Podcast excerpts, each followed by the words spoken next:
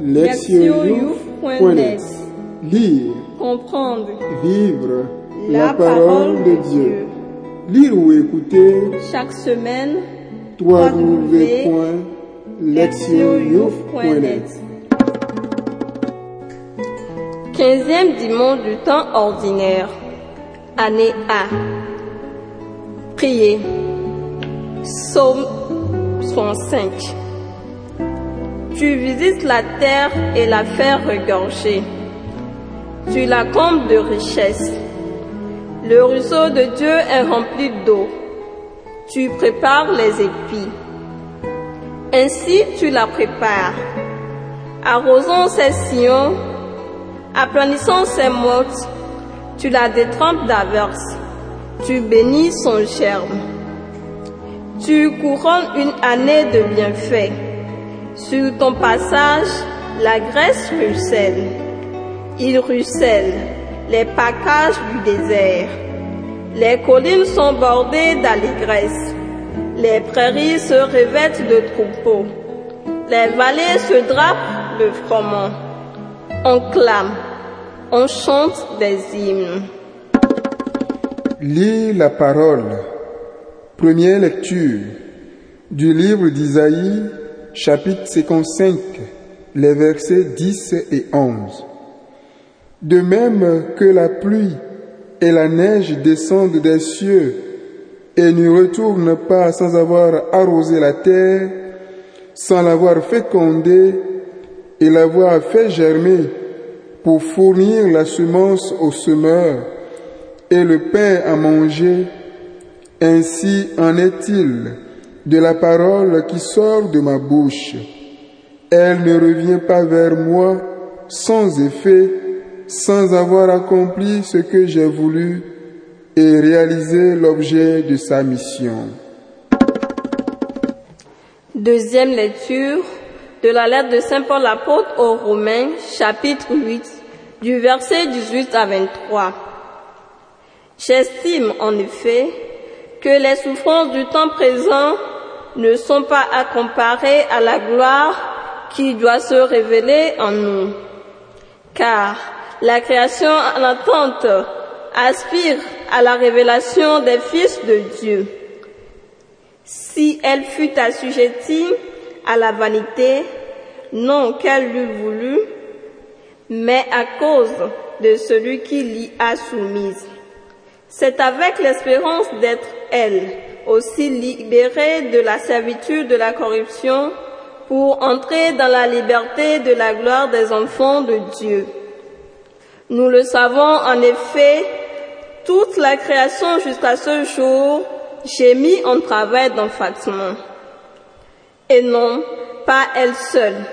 Nous-mêmes qui possédons les prémices de l'esprit, nous gémissons nous aussi intérieurement dans l'attente de la rédemption de notre corps. Évangile, Matthieu au chapitre 13, du premier verset au 23e. En ce jour-là, Jésus sortit de la maison et s'assit au bord de la mer. Et des foules nombreuses s'assemblèrent auprès de lui, si bien qu'il monta dans une barque et s'assit, et toute la foule se tenait sur le rivage. Et il leur parla de beaucoup de choses en parabole. Il disait, Voici que le semeur est sorti pour semer. Et comme il semait, des grains sont tombés au bord du chemin et les oiseaux sont venus tout manger. D'autres sont tombés sur les endroits rocheux où il n'avait pas beaucoup de terre et aussitôt ils ont levé parce qu'ils n'avaient pas de profondeur de terre. Mais une fois le soleil levé, ils ont été brûlés et faute de racines, se sont desséchés. D'autres sont tombés sur les épines et les épines ont monté et les ont étouffés.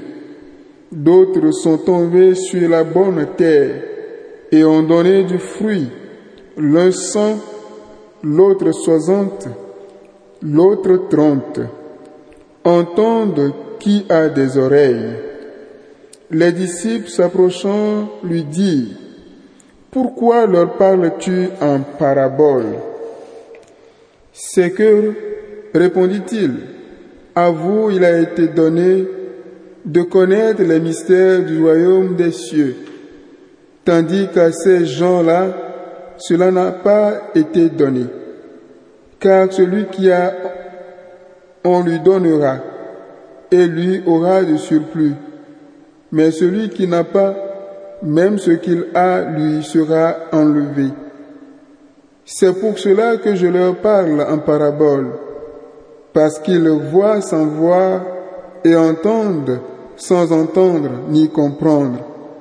Ainsi s'accomplit pour eux la prophétie d'Isaïe qui disait, Vous aurez beau entendre, vous ne comprendrez pas. Vous aurez beau regarder, vous ne verrez pas. C'est que l'esprit de ce peuple s'est épaissi. Ils se sont bouchés les oreilles. Ils ont fermé les yeux de peur que leurs yeux ne voient, que leurs oreilles n'entendent, que leur esprit ne comprenne, qu'ils ne se convertissent et que je ne la guérisse. Quant à vous, heureux vos yeux parce qu'ils voient, heureuses vos oreilles parce qu'elles entendent. En vérité, je vous le dis, beaucoup de prophètes et de justes ont souhaité voir ce que vous voyez et ne l'ont pas vu, entendre ce que vous entendez et ne l'ont pas entendu. Écoutez donc, vous, la parabole du semeur. Quelqu'un entend-il la parole du royaume sans la comprendre? Arrive le mauvais qui s'empare de ce qui a été semé dans le cœur de cet homme. Tel est celui qui a été semé au bord du chemin. Celui qui a été semé sur les endroits rocheux, c'est l'homme qui, entendant la parole, l'accueille aussitôt avec joie, mais il n'a pas de racine en lui-même. Il est l'homme d'un moment. Survienne une tribulation ou une persécution à cause de la parole, aussitôt il succombe. Celui qui a été semé dans les épines, c'est celui qui entend la parole, mais le souci du monde et la séduction de la richesse étouffent cette parole qui demeure sans fruit. Et celui qui a été semé dans la bonne terre, c'est celui qui entend la parole et la comprend. Celui-là porte du fruit et produit tantôt cent, tantôt soixante, tantôt trente. Entendre la parole? Thème. Croître grâce à la parole. La croissance continue de leur foi a toujours représenté un défi pour les chrétiens à travers les âges. Comment une personne peut-elle approfondir sa connaissance de Dieu et du Christ? Comment peut-elle continuer à progresser dans sa vie chrétienne? La liturgie de ce quinzième dimanche nous ouvre une perspective qui peut nous aider en nous montrant que cette croissance est possible avec et grâce à la parole de Dieu. Le texte de la première lecture est tiré de la seconde partie du livre d'Isaïe, appelé aussi de Terreau Isaïe. Elle contient un message de consolation pour les Israélites en situation d'exil à Babylone. Le prophète, parlant au nom de Dieu, leur promet la fin de leur captivité et le retour sur leur terre. À attendre de telles promesses, après les quelques quarante ans passés en pays étranger, les exilés pouvaient douter de leur réalisation. Le bref passage que nous lisons aujourd'hui vise à les convaincre que les paroles et les promesses de Dieu ne restent jamais sans effet. Ou le leur faire comprendre Isaïe utilise une comparaison simple entre l'eau et la parole divine, avec leurs effets respectifs sur la nature pour la première et dans l'histoire pour la seconde.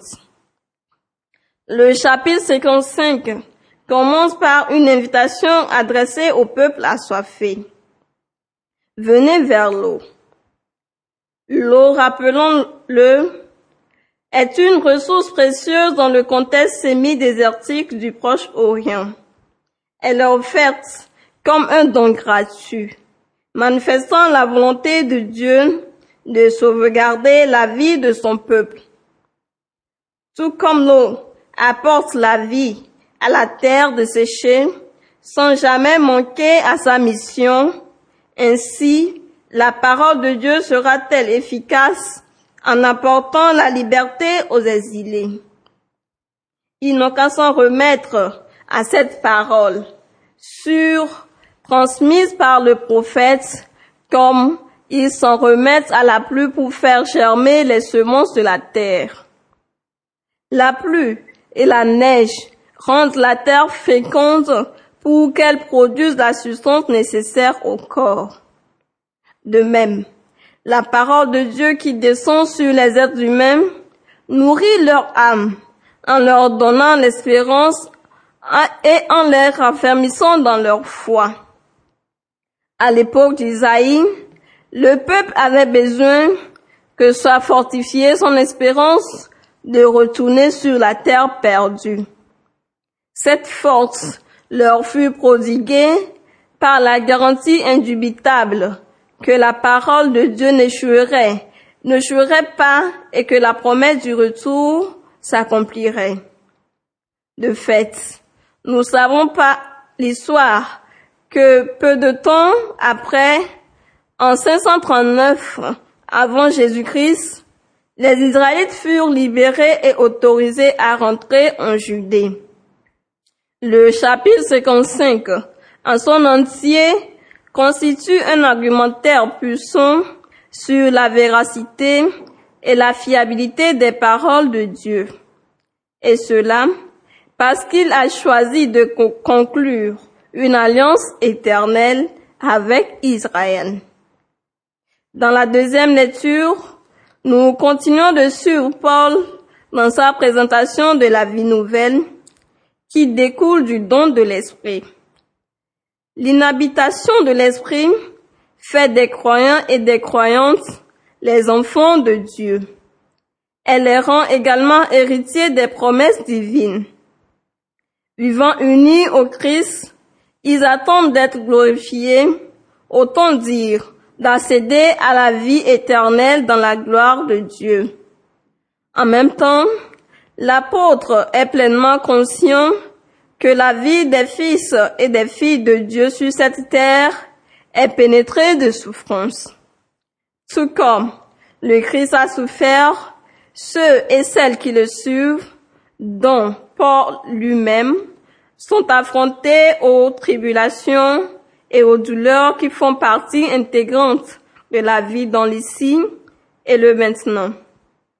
Paul, remarquons-le, affirme que la création tout entière, le monde animal et le reste, souffrent, elle aussi, dans sa condition actuelle. Cet état de déchéance de l'humanité et de la création est la conséquence de la chute décrite en Genèse, laquelle continue d'affecter toutes choses. Puis, Paul tourne son attention sur un autre aspect de la vie la perspective de la gloire future et de la rédemption des corps, ce qui signifie la résurrection et la vie éternelle. Quand l'humanité sera ainsi restaurée, la création tout entière sera renouvelée avec elle.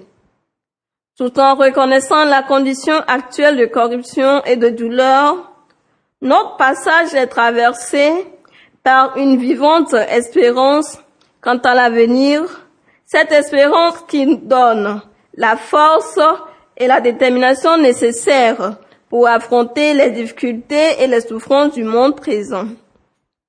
Sur quoi cette espérance est-elle fondée?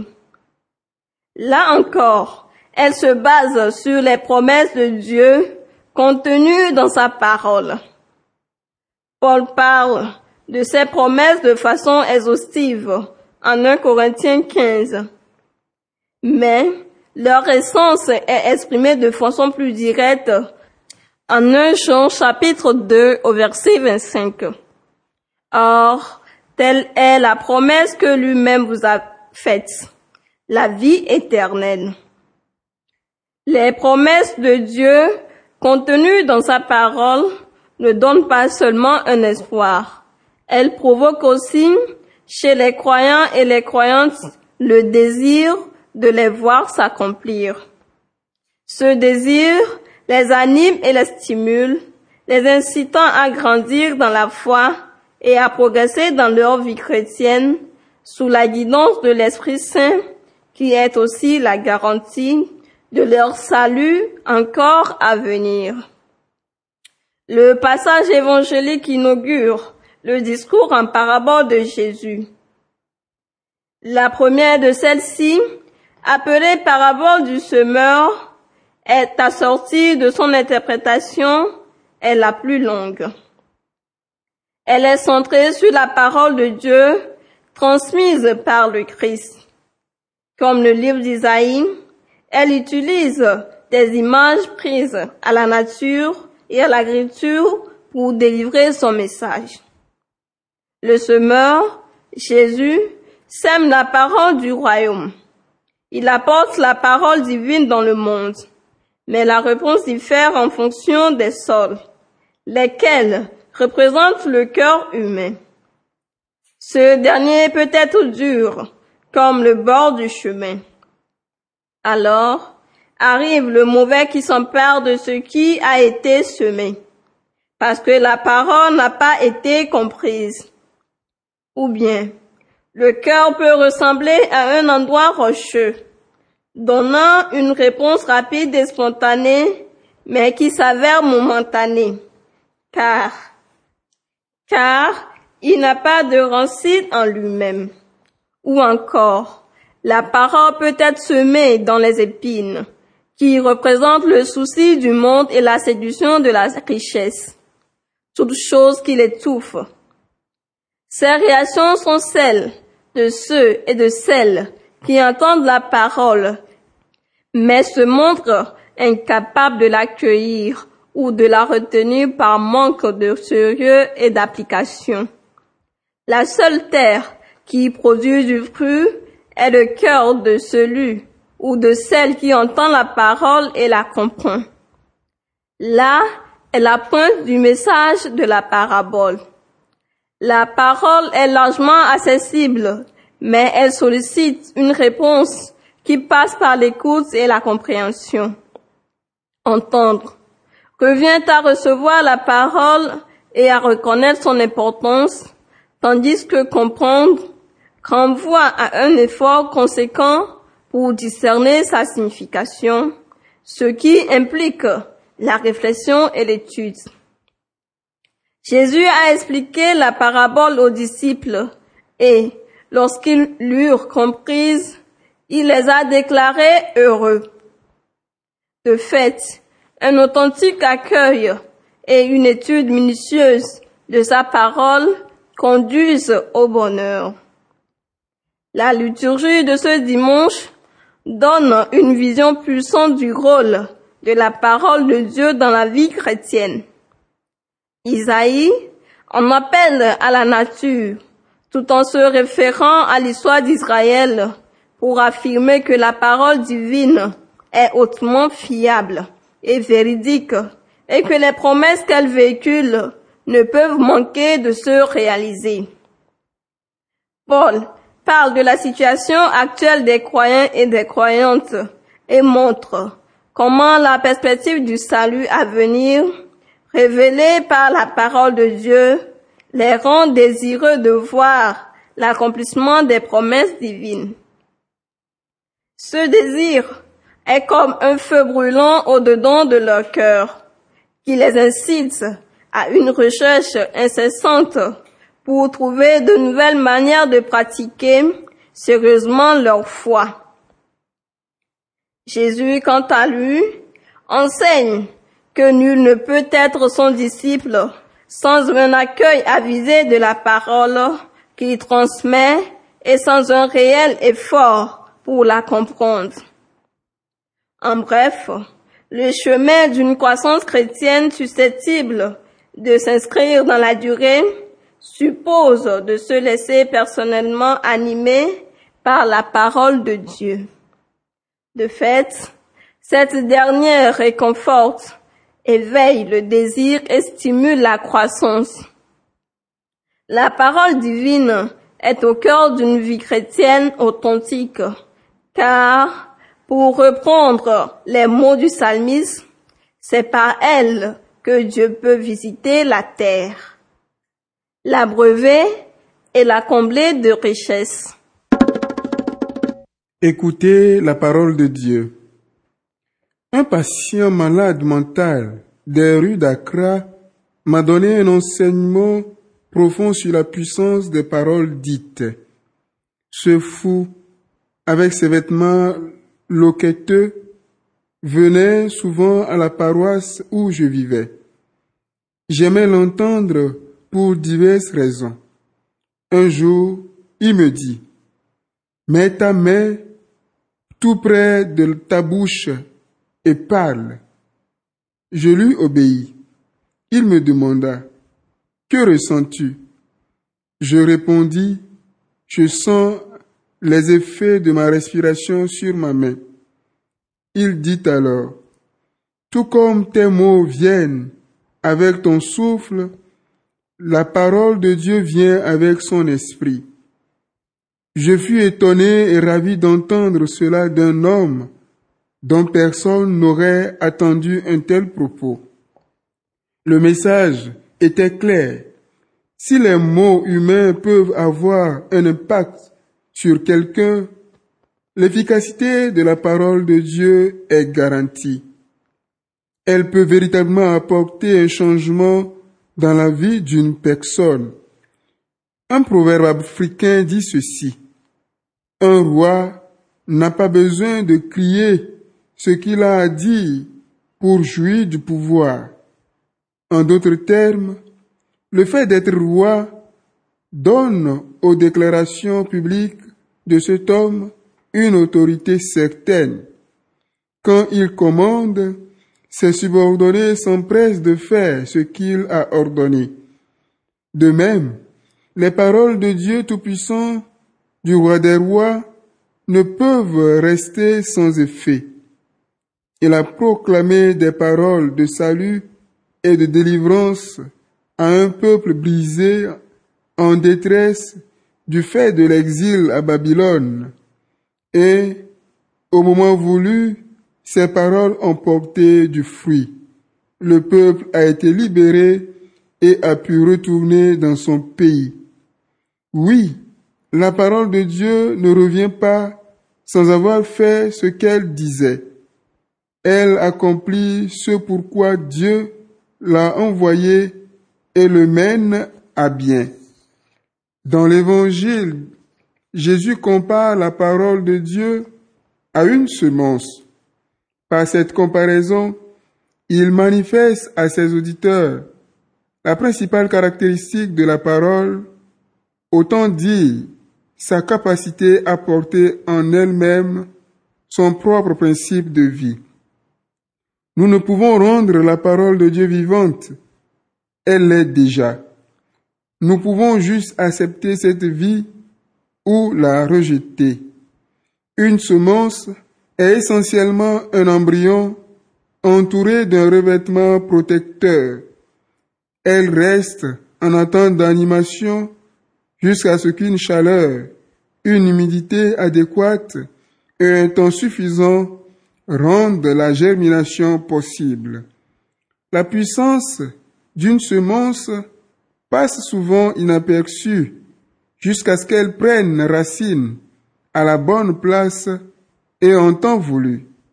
C'est ici que se situe la collaboration humaine à la croissance. La parole de Dieu vient librement, mais nous avons la responsabilité de rendre bonne la terre de notre cœur. Notre disposition personnelle est importante. Nous entendons la parole de Dieu lors de la célébration de la messe et en bien d'autres lieux, et pourtant la vie de beaucoup n'en est pas transformée pour autant. L'une des raisons de ce non-changement tient à ce que certains d'entre nous sont incapables de garder longtemps la parole. Nous permettons souvent à Satan de nous tromper et de nous la voler, ou alors nous capitulons face aux épreuves. Dans leur recherche de fécondité, ou de ce que certains et certaines appellent parfois des percées, beaucoup de gens se laissent malheureusement embarquer sur de fausses pistes. Ils sont en quête de fruits dans leur vie alors que la terre de leur cœur est aride. Ils méprisent la parole de Dieu, mais espèrent tout de même trouver le bonheur ou faire l'expérience tangible de la présence divine dans leur existence. C'est seulement lorsque nous sommes décidés à garder la parole de tout notre cœur que nous portons du fruit. La capacité de la parole du Seigneur à nous rendre féconds trouve une illustration dans les semences qui tombent sur une bonne terre et produisent certains et certaines cent, d'autres soixante ou trente. Proverbe. Un roi n'a pas besoin de crier ce qu'il a à dire pour jouir du pouvoir. Proverbe africain. Agir, s'examiner. Je regarde ma vie d'aujourd'hui et je me demande, quelle différence la parole de Dieu a-t-elle fait dans ma vie? Y a-t-il des fruits qui montrent que la parole de Dieu a apporté un changement dans mon univers personnel? Répondre à Dieu. Au cours de cette semaine, je décide de mémoriser un seul verset des Écritures et de le prendre comme fondement de ma prière tout au long de la journée. Répondre à notre monde. En bien des endroits de notre monde actuel, beaucoup sont à la recherche de miracles, mais pas de la parole de Dieu qui produit des miracles. Il nous faut leur faire découvrir à frais nouveau l'efficacité de la parole divine. Nous pouvons nous y engager en témoignant personnellement sur la façon dont la parole de Dieu nous a transformés. Priez. Seigneur Dieu, nous nous tenons devant toi comme une terre aride, assoiffée d'eau vive. Que ta parole vivante descende comme la pluie en nos cœurs et qu'elle fasse fructifier la semence de sainteté semée en nous lors de notre baptême. Amen.